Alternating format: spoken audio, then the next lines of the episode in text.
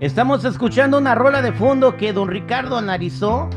Anda en todo, don Ricardo Carrera. Se llama Californication. ¿Esa canción cuándo se escribió don Ricardo Carrera? Sí, ¿qué tal? Buenos días para todos. Californication es una canción de los Red Hot Chili Peppers. El álbum tiene el mismo nombre y es de 1999. Esta canción tiene 25 años, pero si analizamos frase por frase lo que va diciendo, es como si lo hubieran escrito ahora, porque todo se está dando terrible. Exactamente, fue como una canción como que fue inspirada proféticamente. Sí, sí, sí, correcto. Eso es algo muy común en los autores de música que reciben por inspiración temas y algunos hasta lo han dicho que recibieron los temas en sueños, como fue el caso de eh, Imagine por ejemplo. pues estos vatos dicen que los Red Hot Chili Peppers, que en español se llaman los chiles rojos, bien enchilosos, se hongueaban para componer sus rolas. Claro, lo que pasa es que cuando se consumen esos hongos eh, o ácido lisérgico o cosa parecida, se expande todo lo que es el estado de conciencia y eso facilita conectarse con el plano espiritual. Ahí aparece la inspiración. Bueno, esa canción habla hasta del fin del mundo. Vamos a, bueno, no vamos a irnos a traducir letra por letra, don Ricardo Carrera, pero ¿qué es lo que dice esta canción que está pasando en este año que estamos viviendo? Bueno, por ejemplo, dice que espías psíquicos de China intentan robar la euforia de tu mente, cuando el FBI ya confirmó hace poco que China robó más datos de Estados Unidos que todo el resto de las naciones juntas. Habla, por ejemplo, de las niñas suecas que sueñan con una cuota de protagonismo en el cine, cuando Greta Thunberg, una joven de Suecia, ganó protagonismo mundial protestando contra el cambio climático. Dice también es el fin del mundo y de toda la civilización occidental. El sol puede salir por el este, al menos ya se ha sentado en una ubicación definitiva. Cuando el fin del mundo y el cambio de era se ha demostrado que está ocurriendo exactamente ahora. Habla de pagar muy bien a tu para romper el hechizo del envejecimiento y esa es una lucha constante, la de las personas contra el envejecimiento a través de las cirugías estéticas. Así tiene muchas otras frases, por ejemplo, habla de Alderán, que no está muy lejos y que es Californication, una mención directa de Alderán, el planeta de Star Wars, que representa la eterna lucha del bien contra el mal, como tantas veces lo hemos hablado que está pasando ahora.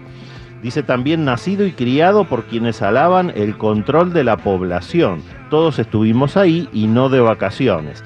Esto nos está hablando de cómo los controladores del poder digital hacen eso, controlar hasta nuestra natalidad y todo lo que hacemos. Esto fue escrito hace 25 años. ¿Fue talento, casualidad o una gran premonición? El análisis de este tipo de letras de canciones nunca deja de sorprendernos, terrible.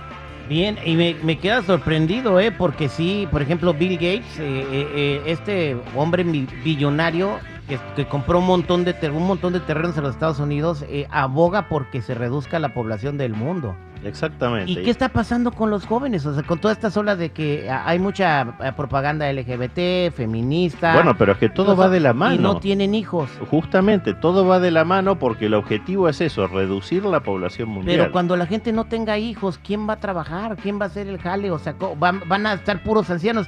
Esta, esta generación de ahorita que no está teniendo hijos, compadre Pop ¿Me hablabas? ¿Quién les va a empujar la silla de ruedas? Va, a haber una, en, en 40 años va a haber una generación de ancianos que no van a poder hacer nada y no va a haber gente joven. Y es que ya está ¿Qué está pasando en China? Ya está pasando en China, en Japón, en Italia, en España. Por eso hay que revertir esto y lo mejor es dándolo a conocer. Díganle a sus hijos que tengan hijos, que no le hagan caso a, toda esa, porque son propagandas. Pero tal cual, yo tuve nueve hijos, así que mi parte ya la cumplí. Reconocido, los otros quién sabe dónde. Ahora le toca a los, a los siguientes. ¿Escuchaste, Pop? Sí, sí, en eso ando, en eso ando, doctor. Aunque sea unos por ahí que no se den cuenta. No, no, no, no. Me está escuchando, te amo, mi amor, jamás haría eso. No, tú y la morra que andaba ayer acá, ¿quién era? Ah, no, no, esa es la que venía por ti, güey. Voy a la línea telefónica 866-794-5099. 866-794-5099, pero sigo asombrado. Increíble, una canción de hace 30 años eh, que dice todo lo que está sucediendo en este año en la actualidad. Voy con Julia.